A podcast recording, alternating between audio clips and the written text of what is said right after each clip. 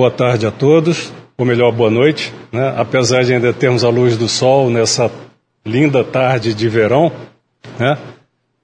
Mas boa noite, boa noite e feliz ano novo para todos que não vemos há tanto tempo. E que seja esse momento de agradecimento por esta oportunidade que, abençoada que nos é dada de podermos estar aqui para mais uma noite de estudos nessa casa tão iluminada, onde tantas almas vêm em socorro e tantas almas são consoladas. Hoje, exatamente hoje não, mas está fazendo exatamente um ano da minha última palestra aqui na casa. Palestra presencial, com público. Né? Hoje vivemos uma situação completamente diferente. Né? Aquela época, na realidade, foi no dia 10 de janeiro de 2020, a minha pal última palestra aqui na casa, presencial. Né? Hoje estamos sem presença do público, mas estamos pedindo licença para invadir o lar de vocês, levando um pouco do estudo. E mexeu bastante comigo essa questão de ter sido há um ano atrás que eu pude fazer uma reflexão do que aconteceu ao longo desse ano.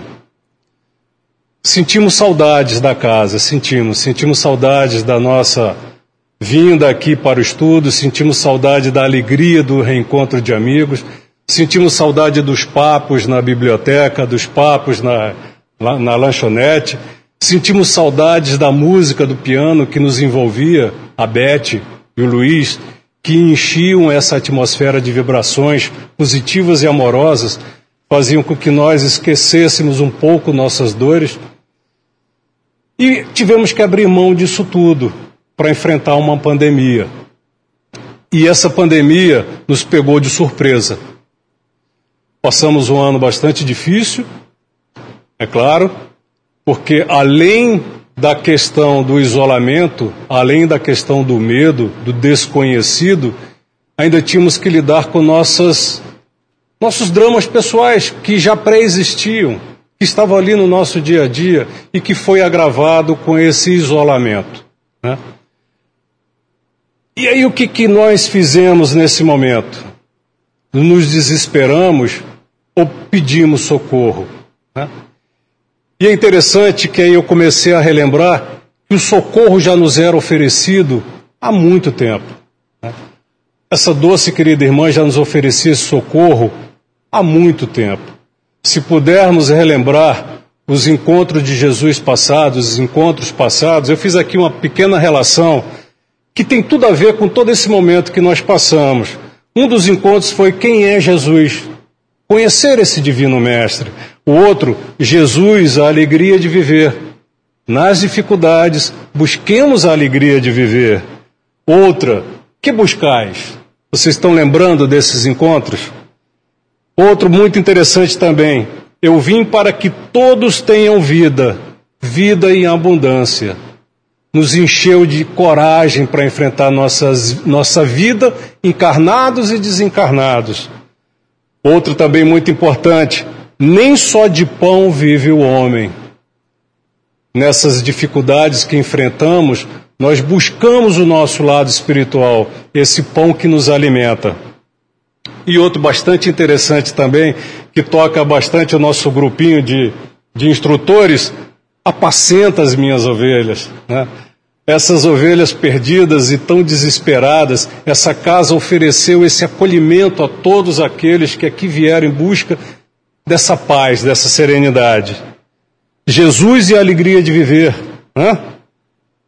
E não se turbe o vosso coração. Eu acho que esse, esse encontro nos trouxe bastante fundamento, já alguns anos atrás, para que pudéssemos enfrentar essas dificuldades.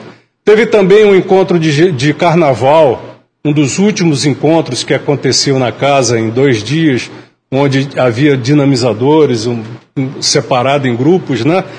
E que o tema foi a capacidade que a humanidade tem de se transformar, né? nós buscamos, através do entendimento do que vem a ser resiliência, essa nossa capacidade de transformação e de nos adaptarmos às novas realidades. E foi isso que nós enfrentamos ao longo desse ano. Alguns com um pouco mais de tristeza, outros com um pouco mais de alegria. Tivemos algumas perdas, não perdas é, de deixar de, de ter, mas sim de deixar de ver. Né?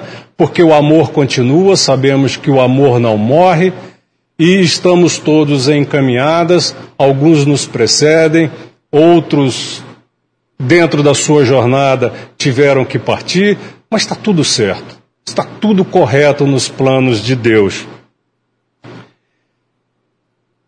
E o que, que essa casa nos ofereceu ao longo desse período? O suporte, né? Outra questão também bastante interessante, parece que já estávamos nos preparando para esse momento, porque algumas palestras eram transmitidas pela, pelo YouTube né, anteriormente. Parece que já era um teste, um treino para que a gente pudesse se enquadrar nessa nova realidade, que é momentânea. Esperamos tão breve possamos estar de volta aqui, a alegria de estarmos aqui presentes, né, vibrando com mais alegria por, estar, por podermos estar abraçando a todos esses amigos queridos. Mas a casa já estava se preparando, todos estávamos nos preparando, a ciência já estava se preparando, a tecnologia já estava nos preparando, quando nos ofereciam aplicativos que poderíamos pedir alimentos, pedir remédios, pedir até um transporte, porque sabíamos lá quando isso seria útil, e foi bastante útil. Então, é a providência nos amparando. Nós não estamos desamparados em nenhum momento. Tivemos ao longo desse período bastante apoio. Os amigos espirituais vêm nos alertando há décadas acerca das dificuldades que enfrentamos. Né? E baseado no estudo que essa casa oferece, baseado na doutrina e no estudo da doutrina, principalmente do Pentateuco, baseado nesses encontros que aqui pro, é, programamos e executamos, baseado nessas, nessa divulgação intensa da doutrina, nós conseguimos superar as nossas dificuldades mesmo que ainda precisemos de uma, uma, ajuda, de um empurrãozinho de um amigo, nós conseguimos superar, porque encontramos aqui o amor, encontramos aqui o estudo e encontramos a base. A base para que possamos, quando a tempestade bateu ao nosso barco, tá, não nos desesperarmos. Sabemos que Jesus está no comando e ele aplaca a tempestade, pacifica nossos corações, apacenta as suas ovelhas. O nosso estudo de hoje, por incrível que pareça, foi o mesmo que eu fiz há um ano atrás, mas vou procurar dar um enfoque diferente, porque esse, essa doutrina tem essa capacidade de fazermos interpretações bastante variadas, mas com o mesmo fim. Né? Então podemos interpretar de uma forma diferente todo esse ensinamento, mas com a mesma finalidade. O estudo de hoje está na parte terceira do Livro dos Espíritos, que fala das leis morais. É o capítulo 8 da Lei de Progresso e vamos falar de civilização. São as questões 790 a 793. Trazendo aqui o um entendimento que vem a ser civilização, nós buscamos no dicionário que diz que civilização é o conjunto de aspectos peculiares à vida intelectual, artística, religiosa, moral e material de uma época, de uma região, de um país ou de uma sociedade. E o ato ou efeito de civilizar-se. Então ele diz o seguinte: o dicionário nos traz esse entendimento, que todo aquele que vive numa sociedade, tá? com uma característica intelectual, artística, religiosa, moral e material desenvolvida, ele vive uma civilização. Ele é um civilizado. Né? Diz do indivíduo que tem civilização. Né? Então, a civilização corresponde a todos esses aspectos morais, religiosos, artísticos, intelectuais de uma de um povo, de uma época, de uma região. Né? E ele fala também que uma sociedade civilizada caracteriza-se por a existência de dois elementos, que é estabilidade e progresso. Então, é preciso que esteja-se organizado, é, a civilização seja organizada para que haja estabilidade e progresso. Né? Senão é a desordem, é a baderna. Tá? E ele traz também no dicionário que o oposto de civilizado é o selvagem, o rude, o tosco, o rude, o rústico, o agreste, o bárbaro, o bruto, o brutal, o bestial, o feroz, cruel, desumano e inumano. Quer dizer, o oposto de toda essa organização, de toda essa estabilidade, de toda essa moralidade, toda essa religiosidade, é exatamente o não civilizado. Né? Só que, outro dia estava, eu acredito que todos recebemos um videozinho que fala de um pai que estava junto com a filha buscando fazer um trabalho para a escola que falava sobre as civilizações. Então, na busca sobre as primeiras civilizações, qual foi o berço da civilização, onde tudo começou, ele encontrou é, um, uma, uma passagem em que uma antropóloga, tá, numa sala de aula, é questionada por um aluno que pergunta quando começou a civilização, qual, qual foi a primeira civilização, como pode se identificar civilidade, civilização na, na, nos primórdios da história. E aí ela fala, foi numa, numa descoberta tá, de uma escavação em que encontraram um, um, um esqueleto tá, com um fêmur cicatrizado. E aí todos ficaram, mas como assim? Por quê? E aí ele vai entender, explicar o seguinte: que no passado, na pré-história, todos aqueles que se machucavam, todos aqueles feridos eram deixados para trás. Porque era um fardo carregar um ferido, um mutilado ou um, um vamos, vamos colocar assim, um inapto a acompanhar aquela sociedade rude na sua sobrevivência. E a partir do momento em que um ser se machuca e é acolhido pelos outros e conduzido e reinserido na sociedade, ali começa a despertar a civilização, porque existe amor, existe compaixão, existe auxílio ao próximo.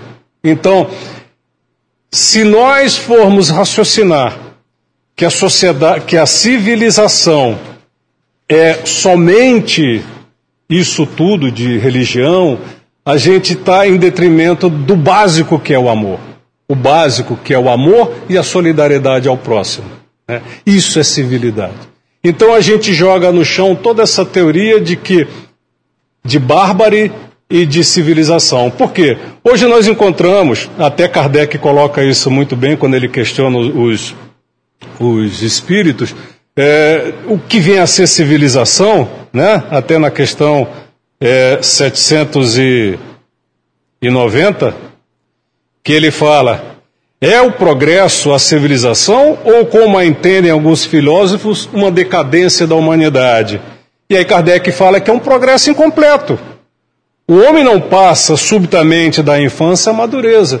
Então, se a gente questiona, vamos trazer para os dias de hoje, que hoje a nossa civilização é uma civilização avançada, nós ainda encontramos na nossa civilização atual muitas questões que ainda precisam ser trabalhadas em nós. Muitas questões que ainda trazemos de vidas, muitos desvios que ainda temos, né? Até aqui vamos trazer a lembrança do nosso último encontro de Jesus, das tentações, né? E trazer a lembrança também das últimas palestras, o joio e o trigo, né? Ainda temos muito joio em nosso trigo, ainda temos muita, é, é, ainda alimentamos, porque é interessante que o joio e o trigo são muito similares nos seus aspectos.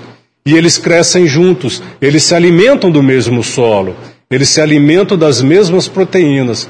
A, a diferença é que o joio não produz semente e o trigo produz. Então a boa semente, né? E o trigo produz o pão, que é o alimento da vida, conforme Jesus nos trouxe esse pão da vida, que trazendo nessa comparação de matéria, né, fica muito mais fácil de entendermos. Então hoje nós visualizamos uma sociedade civilizada, mas ainda encontramos tantos desvios, né? E precisamos trabalhar isso em nós. O tempo urge. Pensando nessas questões de que o tempo urge, nós voltamos a uma questão que remonta à lei de progresso, né? E que precisamos trabalhar em nós, né? Precisamos trabalhar em nós. Se nós formos entender como começaram as primeiras civilizações, né? As primeiras civilizações aqui no planeta, elas fazem parte de um processo que segue a lei de evolução, tá? A lei de progresso. E nós vamos encontrar no livro A Caminho da Luz, de Emmanuel, através de Chico, um histórico bastante é, é, rico em informações acerca desse início das civilizações no nosso planeta, decorrente de transições planetárias existentes à época. Né? E aqui a gente sempre traz é, os exilados de capela. Né? É, é mais comum para a gente traçar, trabalhar, mas não fiquemos presos somente à capela. Vários outros orbes nos inundam de espíritos superiores, hoje em dia, e nos ofertaram também outros espíritos para que pudéssemos encaminhar a traçar nosso desenvolvimento. Ali no livro A Caminho da Luz, vocês me permitam ler alguns trechos, ele nos fala da civilização egípcia. Né? Os egípcios, dentre os espíritos degradados na terra, os que constituíram a civilização egípcia, foram os que mais se destacaram na prática do bem e no culto da verdade. Né? Tanto é, eles estavam tão intensos nessa questão da prática do bem e da verdade, que a gente fala assim: uau, mas se eles estavam nesse nível, por que, que eles foram degradados? Aí cabe o alerta: ué, então eu também posso ser? Apesar de eu já estar querendo trabalhar no bem? Sim, porque se eu não tiver compatível com esse planeta que se descortina no futuro, fatalmente serei deserdado, seremos deserdados, seremos levados a ajudar aqueles que estão no início do seu caminho. E interessante que de repente aquela civilização acabou. Os egípcios praticamente. Você não tem mais história, não deram uma continuidade. E aí eles nos, nos narram que praticamente todos retornaram à sua origem, porque estavam no, naquele momento de ainda de vacilo, mas alcançaram rapidamente e retornaram. Todos retornaram e nos deixaram grandes legados. Né? Um deles, mais importante, toda vez que a gente fala em Egito, a gente lembra daqueles monumentos, né? principalmente as pirâmides.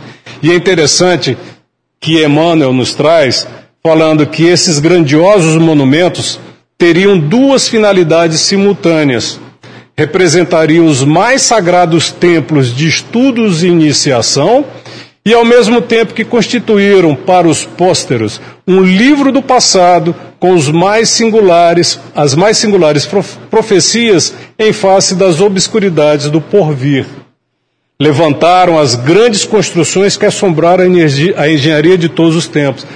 Impressionante que até hoje todo mundo questiona como aqueles blocos não eram daquela região, como aquilo tudo foi transportado, como aquilo tudo foi construído, que engenharia existia à época para construir aquilo precisaria de grandes equipamentos. Hoje construiríamos facilmente, né?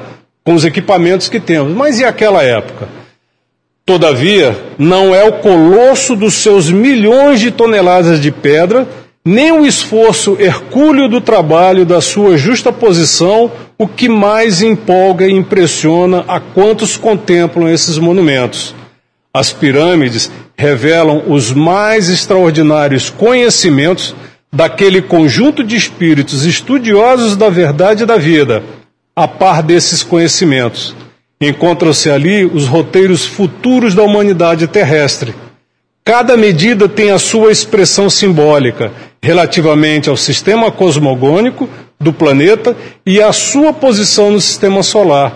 Ali está o meridiano ideal, que atravessa mais continentes e menos oceanos, e através do qual se pode calcular a extensão das terras habitáveis pelo homem. A distância aproximada entre o Sol e a Terra, a longitude percorrida pelo globo terrestre sobre a sua órbita no espaço de um dia, a precessão dos equinócios, bem como muitas outras conquistas científicas que somente agora vêm sendo consolidadas pela moderna astronomia. Aí aqui nós vemos tanto conhecimento daquele povo, né? tanta tecnologia adquirida, mas ainda carente de moralidade. Já vibrando no bem, mas ainda carente de um fundamento, e foi necessário que eles fossem degradados para que o planeta onde eles habitavam pudesse dar sequência ao seu processo evolutivo. Vieram para a Terra, constituíram essa civilização que foi exemplar, que nos deixaram muitos ensinamentos, tá? e partiram, alcançaram a sua evolução. Outra questão que eles nos trazem também é a Índia. Né? Dos egípcios, dos espíritos degradados ao ambiente da terra, os que se gruparam nas margens dos, do Ganges foram os primeiros a formar os pródromos, pródromos de uma sociedade organizada, cujos núcleos representariam a grande percentagem dos ascendentes das coletividades do porvir. As organizações hindus são de origem anterior à própria civilização egípcia e antecederam de muitos agrupamentos israelitas. As almas exiladas daquela parte do Oriente muito haviam recebido da misericórdia do Cristo, de cuja palavra de amor e de cuja figura luminosa guardaram as mais comovedoras recordações. Quer dizer, eles eram um povo alegre. Né? Até hoje, os hindus eles vibram em cores, em alegrias. Eles têm uma festa de cores. Eles saem à rua, como num carnaval, a jogar cores. Né? Todos se colorem com cores de vida, de amor, de vibração. A Índia, apesar da gente ter uma ideia da Índia ser algo é, ainda um pouco atrasado no que diz respeito a algumas questões sanitárias ou algumas questões de até de, de, de higiene do povo como um todo, né? Como algumas partes do Brasil ainda, mas a imagem que a gente tem da Índia é isso, mas na realidade é um povo feliz, é um povo alegre. Apesar das castas, né? E por causa das castas que ainda imperam em algumas regiões, dizem que o povo hindu é o povo mais feliz por não poder ascender às castas superiores, eles são felizes com o que têm. Eles vibram naquela alegria do que têm. E o que tem é o que basta. Não sofrem porque pelo que não têm.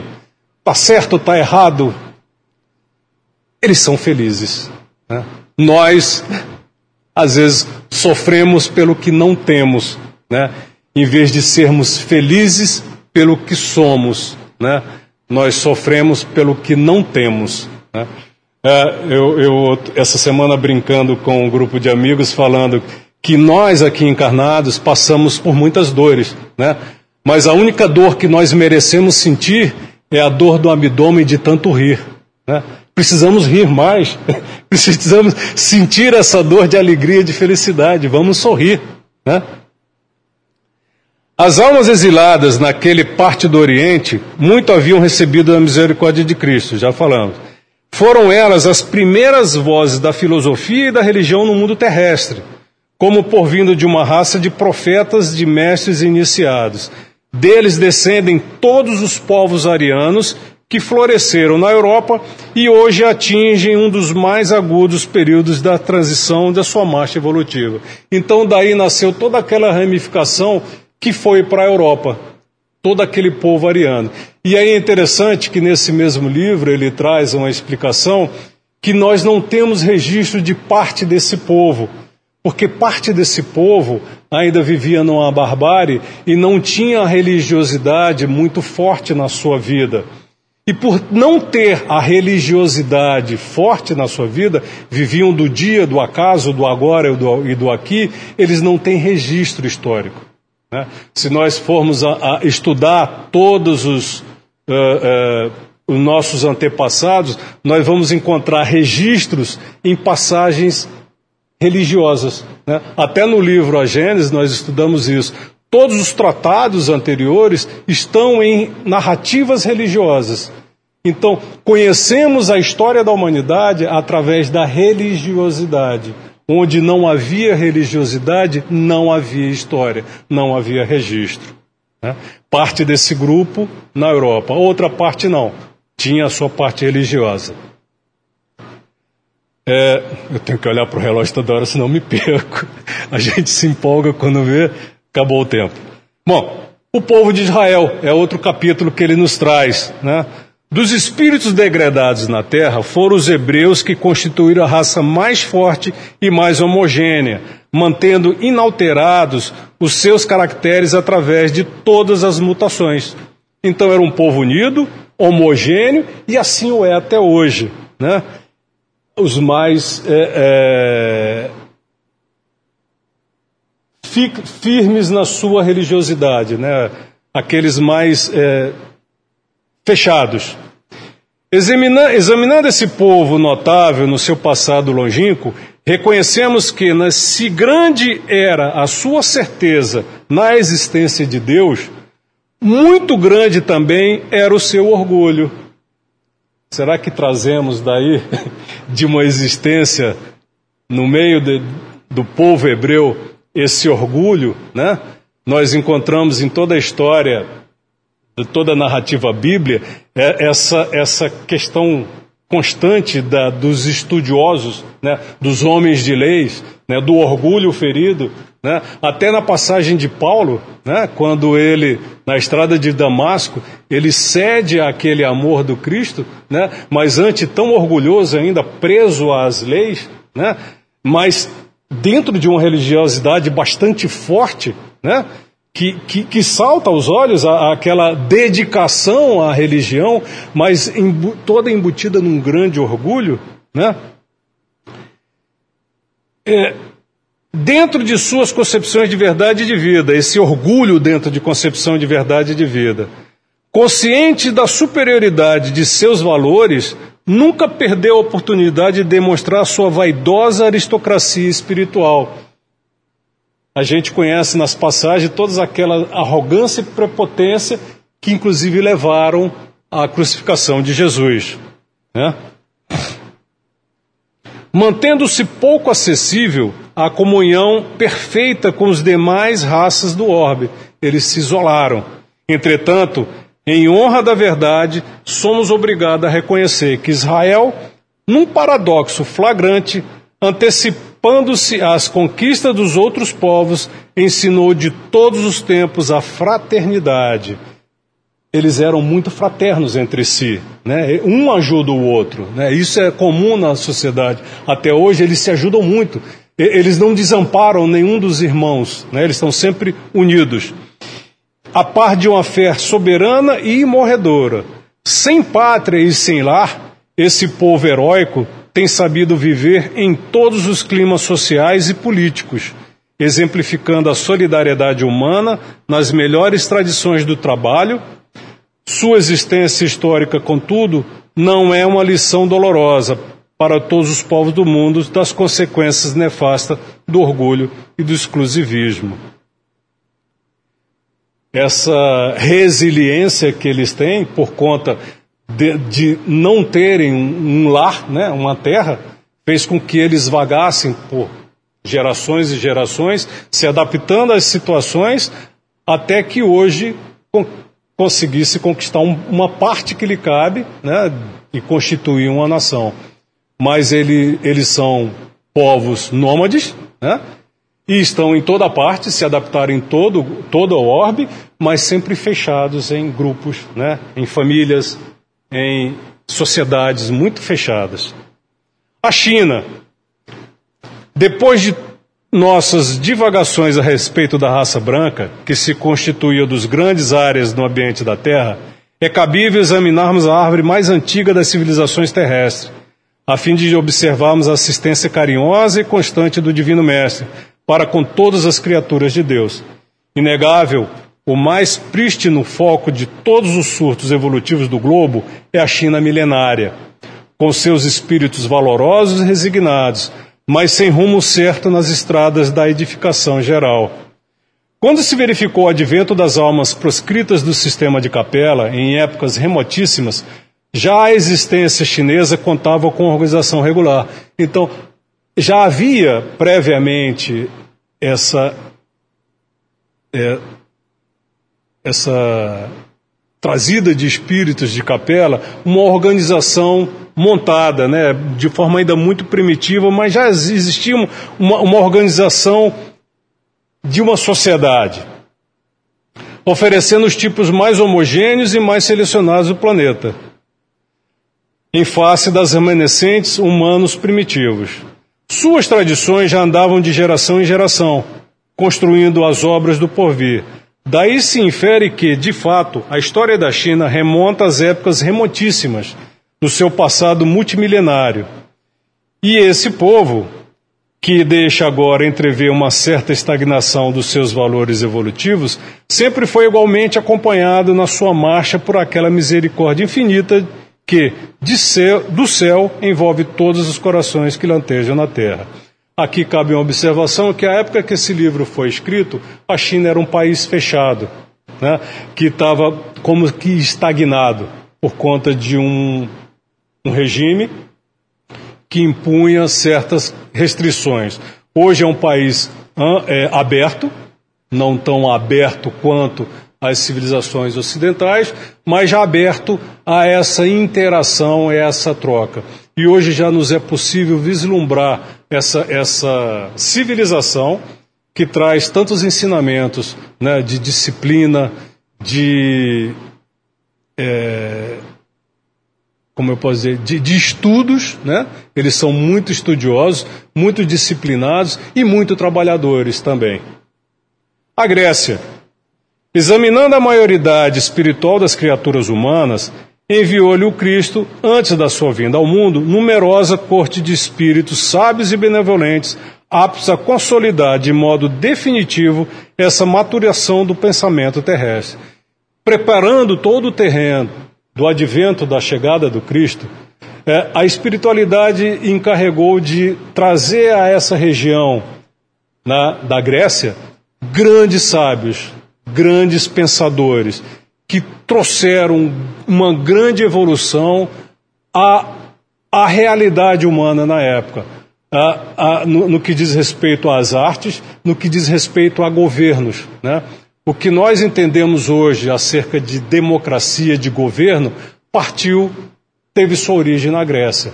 Tá? A Grécia, àquela época, eram várias unidades independentes, mas que respondiam a uma superioridade que a todos comandavam.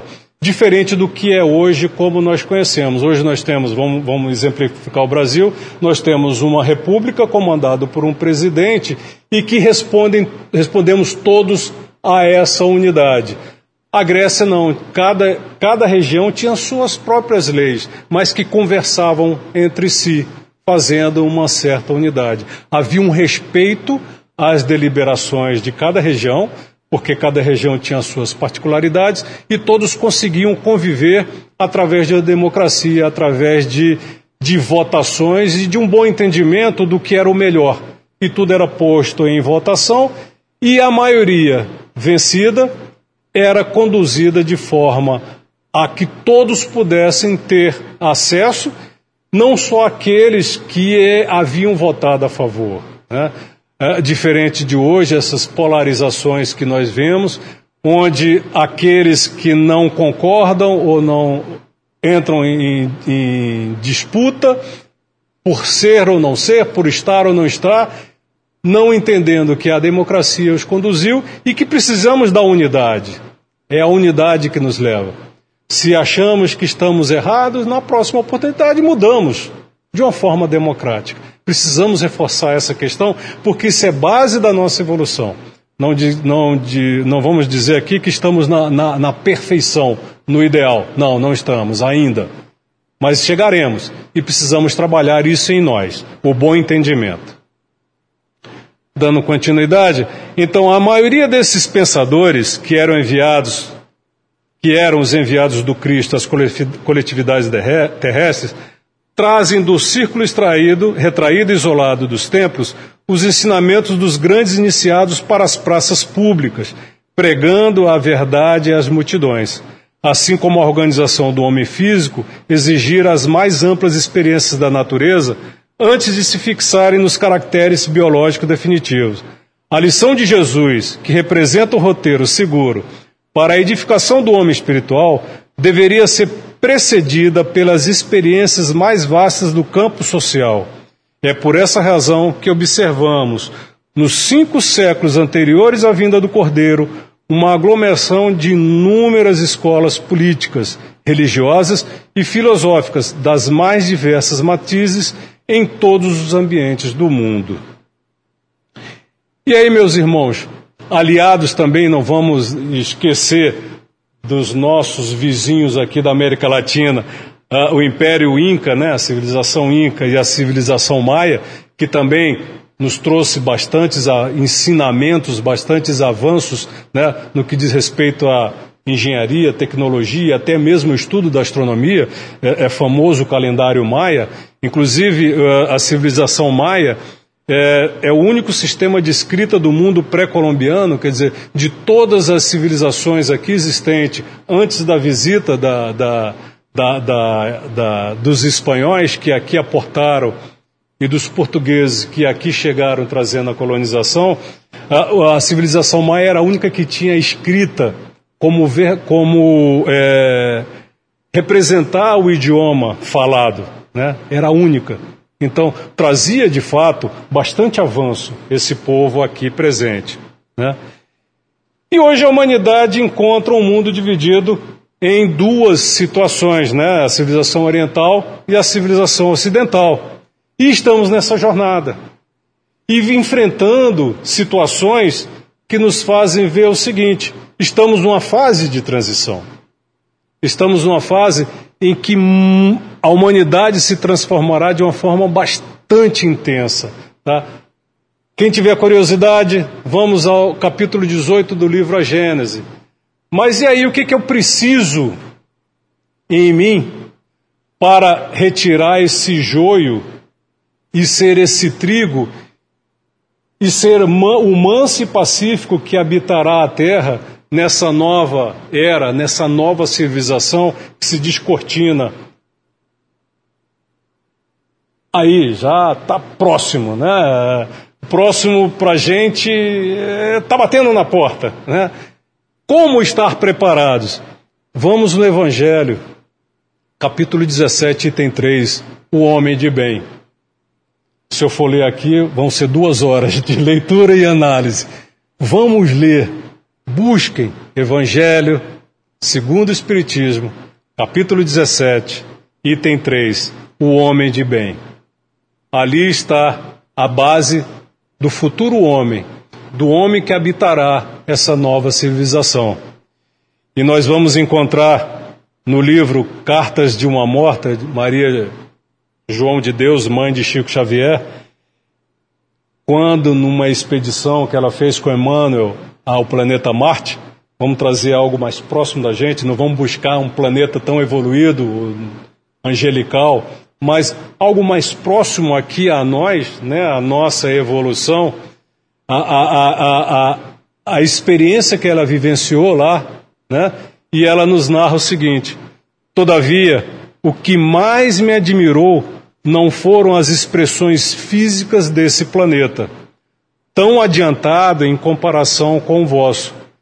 Nele, a sociedade está constituída de tal forma que as guerras ou os flagelos seriam fenômenos jamais previstos ou suspeitados.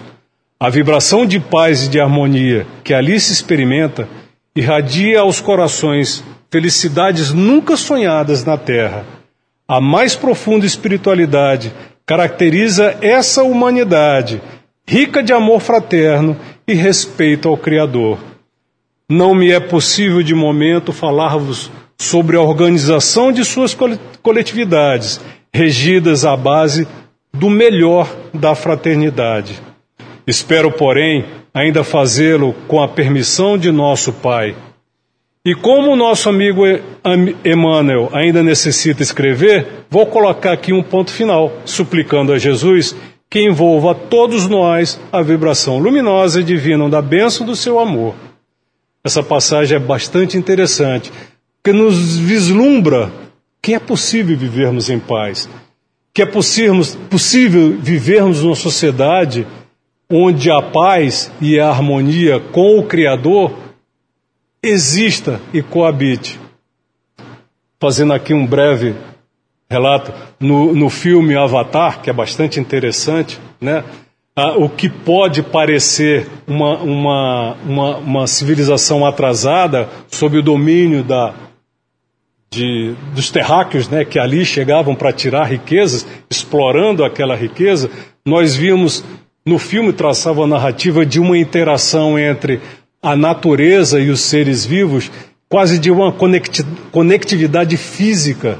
Né? Eles se conectavam fisicamente, porque nós já sabemos que na realidade essa conexão ela é espiritual. Então que possamos nos conectar a Deus e mergulhados no seu amor, como Emmanuel fala, que estamos mergulhados como os, os peixes estão mergulhados no oceano, possamos sentir essa vibração de paz e de amor e sermos nós os construtores e merecedores dessa nova civilização que descortina. Mudemos hoje, busquemos o estudo, busquemos o conforto das palavras do Mestre que nos consola, busquemos a moralidade do Cristo que nos dá a base para seguirmos em nossa jornada. Graças a Deus.